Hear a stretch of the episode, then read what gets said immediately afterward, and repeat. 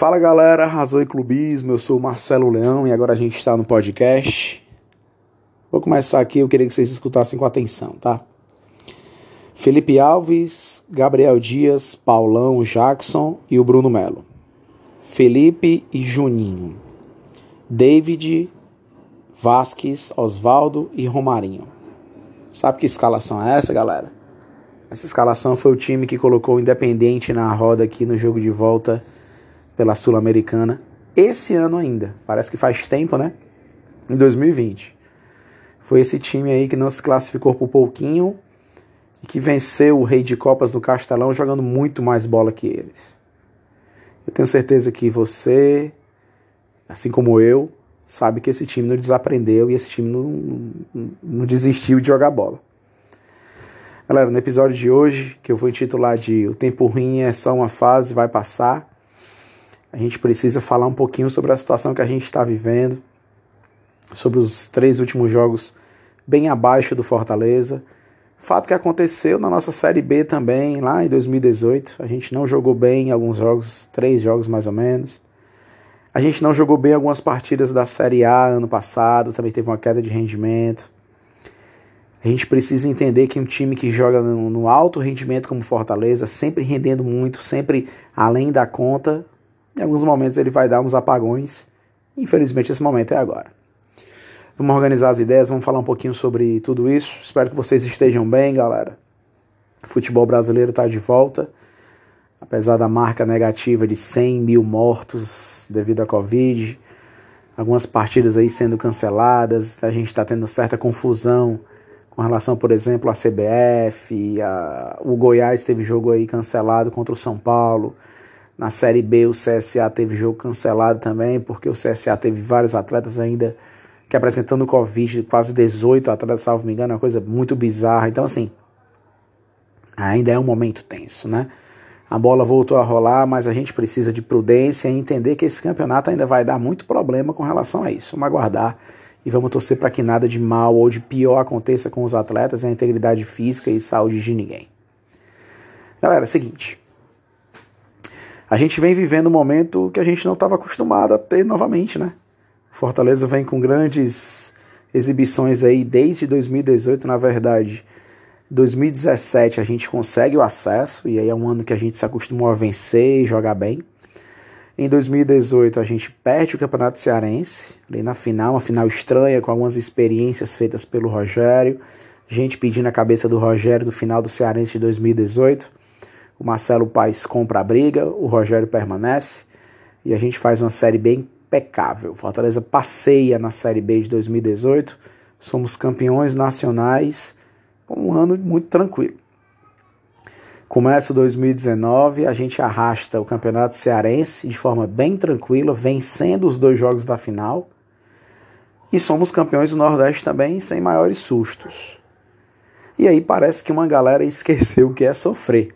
Não que seja necessário sofrer, mas não é uma questão de necessidade, é uma questão de acontecer.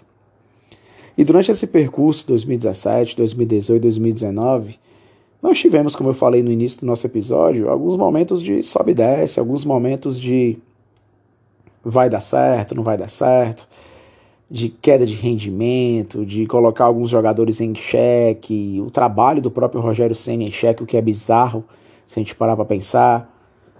Acontece, é normal. Mas nenhum desses momentos em 2017, 2018, 2019, eu acho que ficou tão evidenciado a apatia do time. E sinceramente falando, é isso que mais nos preocupa. Esse sentimento apático do Fortaleza nessas últimas partidas. Esse é o grande ponto. Vamos lá. A gente joga muito. A pandemia acontece. A gente já vinha mal. Não sei se vocês recordam, mas no Campeonato Cearense, Fortaleza fez uma partida contra o Ferroviário. Uma quarta-feira, 9h45.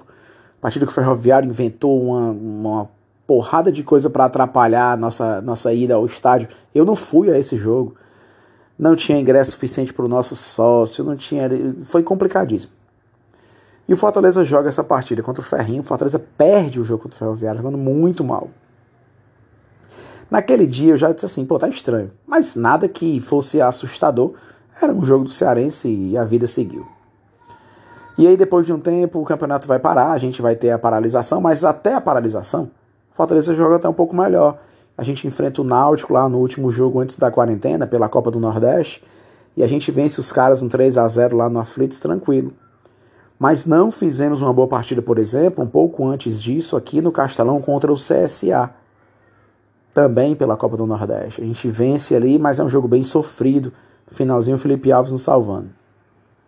Então já existia uma certa irregularidade de rendimento no início de 2020. Nada assustador. Porque a gente, inclusive, joga na Sul-Americana contra o Independente partidaças. A gente joga muito bem lá na Argentina contra os caras.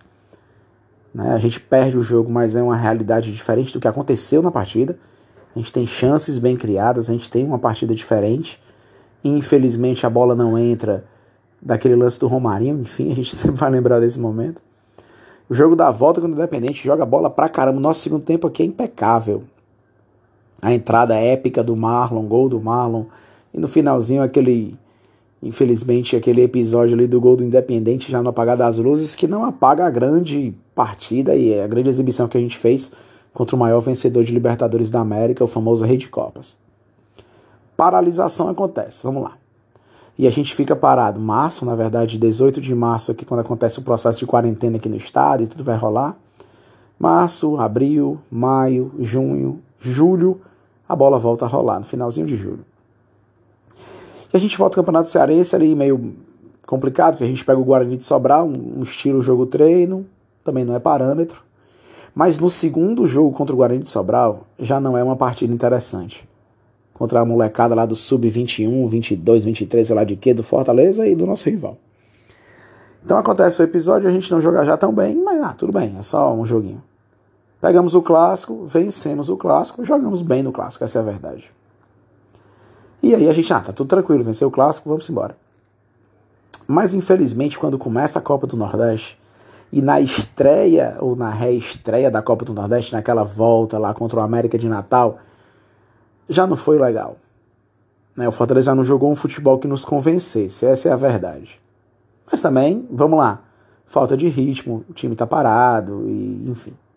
O Oswaldo entrou muito bem, resolveu, a gente sai perdendo o jogo, o Oswaldo entra e muda a cara do esquema ali, dá, o Elton Paulista guarda dois, no finalzinho tem um pênalti que nem foi, o Ederson faz 3 a 1 Fortaleza, vida que segue. O que vai chamar nossa atenção de verdade, o que vai acender a nossa luz de, cara, tá estranho, parte dessa, é contra o esporte.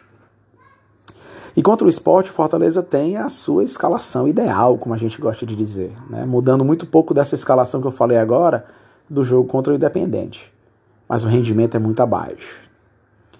Jogamos o clássico, não jogamos bem o clássico, não conseguimos sair da marcação do Ceará Fortaleza não rende, perdemos o clássico, perdemos a possibilidade de à final da Copa do Nordeste. Aí o nosso sentimento é pior, porque perder clássico é bem pior do que perder um jogo comum, entre aspas. Mesmo sendo uma quarta de final para o esporte, por exemplo. Você perdeu uma semifinal de Copa do Nordeste para o Ceará da forma como foi, time apático, sem render bem. E a luz amarela, a luz de alerta ganhava força. Aí a gente vai a estreia do Campeonato Brasileiro. A nossa estreia é totalmente complicada. A gente pega o Atlético Paranaense, que é um time muito bom. Perder para o Atlético Paranaense aqui dentro de casa seria um resultado comum se o Atlético Paranaense tivesse vindo aqui completo, por exemplo. A gente pegou um time mesclado do Atlético Paranaense. E a gente pega mais uma vez a repetição do que aconteceu na Copa do Nordeste de um time um pouco apático, um time que até tenta no início, quando ali o resultado ainda é igualitário, quando está 0 a 0 o Fortaleza até tenta criar umas chances mas parece, essa é a verdade, pelo menos do meu ponto de vista, claro, que a galera aprendeu a jogar contra o Fortaleza. A gente ficou marcado, sobretudo no ano de 2019, a jogar com velocidade, sobretudo pelas pontas. Aquela jogada de um 2 do Bruno Melo na esquerda junto com o Oswaldo, ou lá em cima com o Tinga ou com o Gabriel Dias junto do Romarinho. A gente começou a aprender, e isso ficou tranquilo para nós, de ver o Fortaleza saindo em velocidade pelas laterais.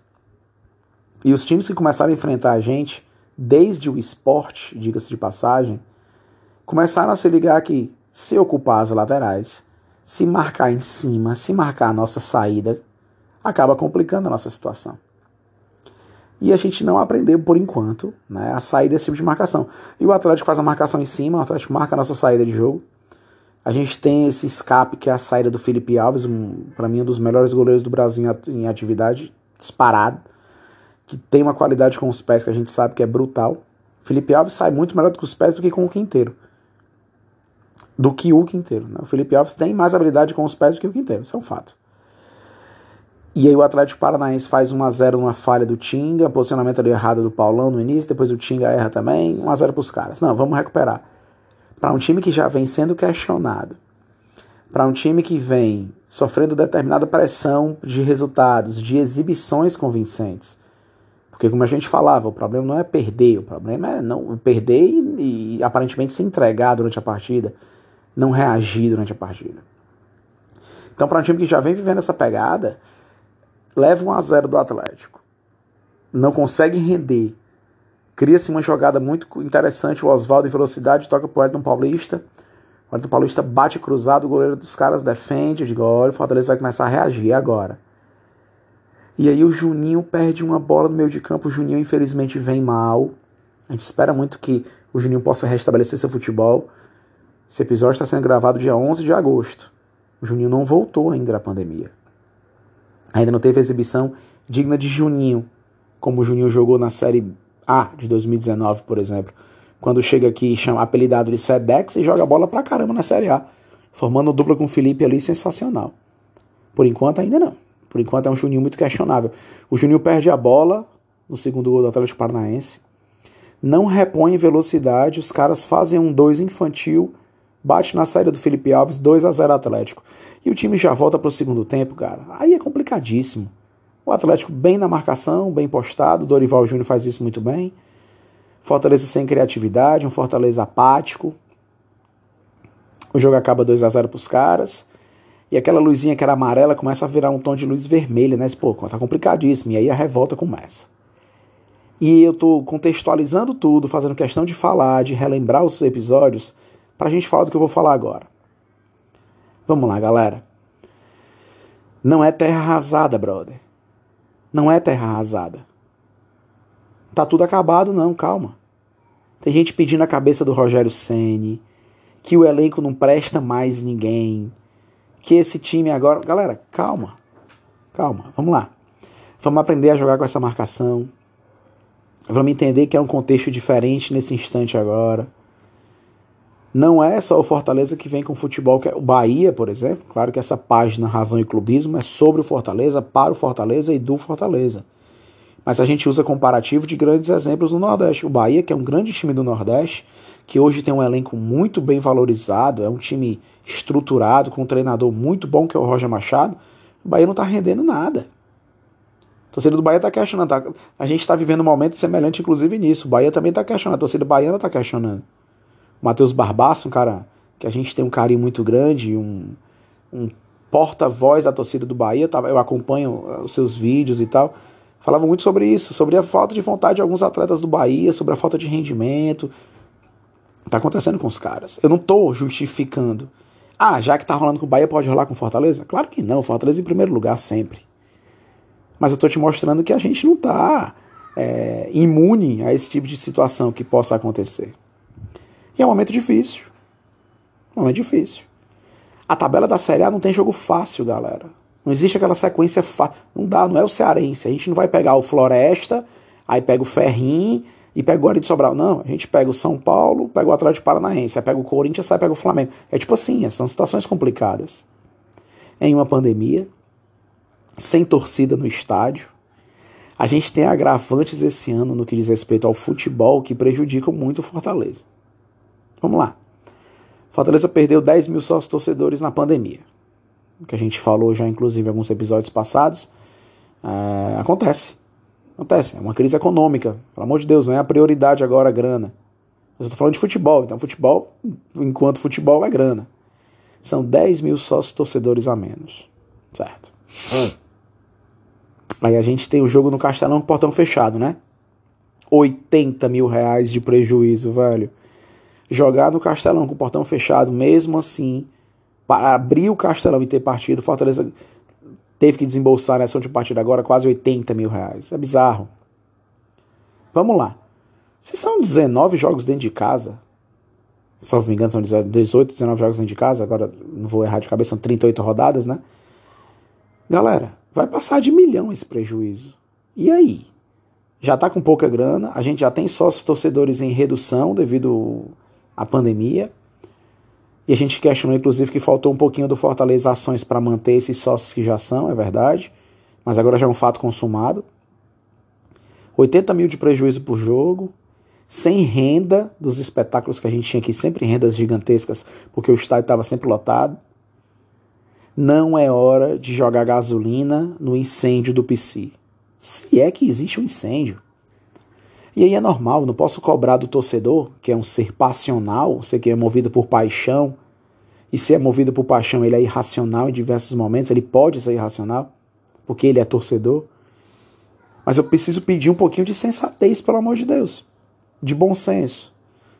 Não vamos sabotar os projetos e não vamos incendiar o que já está tenso. Está inflamado? Eu não vou cutucar, né, brother? Ah, Marcelo, tá pedindo pra gente passar pano, brother, ficar calado e aceitar o que tá acontecendo? Se você entendeu isso, você é burro. Porque eu não falei em nenhum momento disso. É momento de cobrar, é momento de pedir garra, é momento de exigir disposição, que é típica desse time. É momento de cobrar é, disposição tática, técnica, vontade. É o momento de dizer, cadê o Fortaleza que jogou contra o Independente, brother? Se a escalação não mudou quase nada. Se ainda é Felipe Alves, Gabriel Dias, depois o Tinga entrou. Se ainda é Paulão e Jackson, o Quinteiro tinha sido expulso do jogo da ida. Inclusive, por enquanto, seria minha zaga, até para poupar o Quinteiro da situação que está vivendo agora. Não vive um bom momento. Paulão e Jackson. Se ainda é o Bruno Melo, se é Felipe Juninho, se é Oswaldo, David Romarinho. Cadê? Esses caras aprenderam o bagulho? Não, então calma. É um campeonato longo, difícil, o momento não é fácil pra gente. Se você ficar esbravejando ódio e críticas totalmente infundadas em rede social, brother, você tá fazendo o papel de contra a gente. Tá fazendo o papel de rival. E essa não é a hora. Não adianta no louro da vitória ficar gritando em arquibancada, nunca vou te abandonar, amor da minha vida, estarei sempre aqui.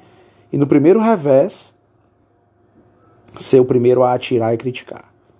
Vamos cobrar com sensatez, galera, pelo amor de Deus. Fortaleza vai estrear na quinta-feira agora contra o São Paulo o formato de exibição do jogo drive-in. Já tem uma estrutura montada no centro de eventos, Fortaleza com custo quase nenhum, fez uma parceria e vai passar o nosso jogo lá e tal. Você tem a possibilidade de assistir no carro. Ah, o Ceará já fez lá no Iguatemi e tal. E aí, se a gente for parar de fazer as coisas, porque alguém já fez, o mundo tem que parar inteiro, né? Deu certo? Foi um sucesso? Foi? Que bom, então vamos fazer, por que não? Como a nossa marca própria foi um sucesso, como o nosso modelo de sócio-torcedor foi um sucesso, como nossa festa de mosaico foi um sucesso, como tudo que a gente criou foi um sucesso e se copiou por aí. E qual o problema? Inclusive, marca própria, o Fortaleza não é o primeiro a fazer isso. O Pai Sandu tinha lançado marca própria antes do Fortaleza. Então, para com essa necessidade desesperada de querer ser o pioneiro das coisas. Antes de ser o pioneiro, vamos ser o que faz melhor. Vem aí o drive-in do Fortaleza, Fortaleza São Paulo. Quando você espera que a torcida, de certa forma, apoie o procedimento, apoie a ideia, o que você escuta de críticas infundadas, além de uma falta de interpretação brutal. Porque o banner é autoexplicativo, ele fala sobre os preços, os valores. Ali uma média de preço de 60 reais por veículo, quatro pessoas no carro, o que dá 15 reais de ingresso para cada um de nós. Não é cada um 60, não é o carro tem que ser vermelho. A galera vai inventando umas regras bizarras. Marcelo, eu acho que é um valor caro, eu não quero ir para esse drive-in. Sabe o que você faz? Fica caladinho, brother. Fica na tua, tu não sabota o projeto do nosso clube que precisa agora de grana, de apoio. Essa é a verdade. Dá pra tu ir? Tu vai, velho. Não dá, fica piano. Ah, Marcelo, mas eu tô chateado, cara, o time apático. Aí o que, que tu vai fazer? Tu vai piorar a situação? Eu não tô te pedindo para passar pano. Não tô te pedindo para aceitar calado. Tô te pedindo pra agir de forma inteligente. E ser Fortaleza como tu canta desde 2017 para cá nas arquibancadas, não só de 17, mas esses resultados mais recentes que eu venho falando. Quando a gente está esbravejando amor nas arquibancadas, é hora de colocá-lo em prática. O tempo ruim vai passar, é só uma fase, como já diria Mano Brau. Calma, galera. Mais uma vitória ou uma grande exibição já vai fazer a poeira baixar e as coisas se encaixarem. E esse time, que é bom, esse treinador, que é o melhor da história do Fortaleza, vão entrar em sincronia mais uma vez. A catraca da vitória vai voltar a funcionar direitinho e tudo vai voltar aos trilhos. Foi muito clichê para a frase final, né? Mas é isso, galera. Nada do Fortaleza, tudo pelo Fortaleza. Tempo ruim vai passar, é só uma fase. Saudações tricolores.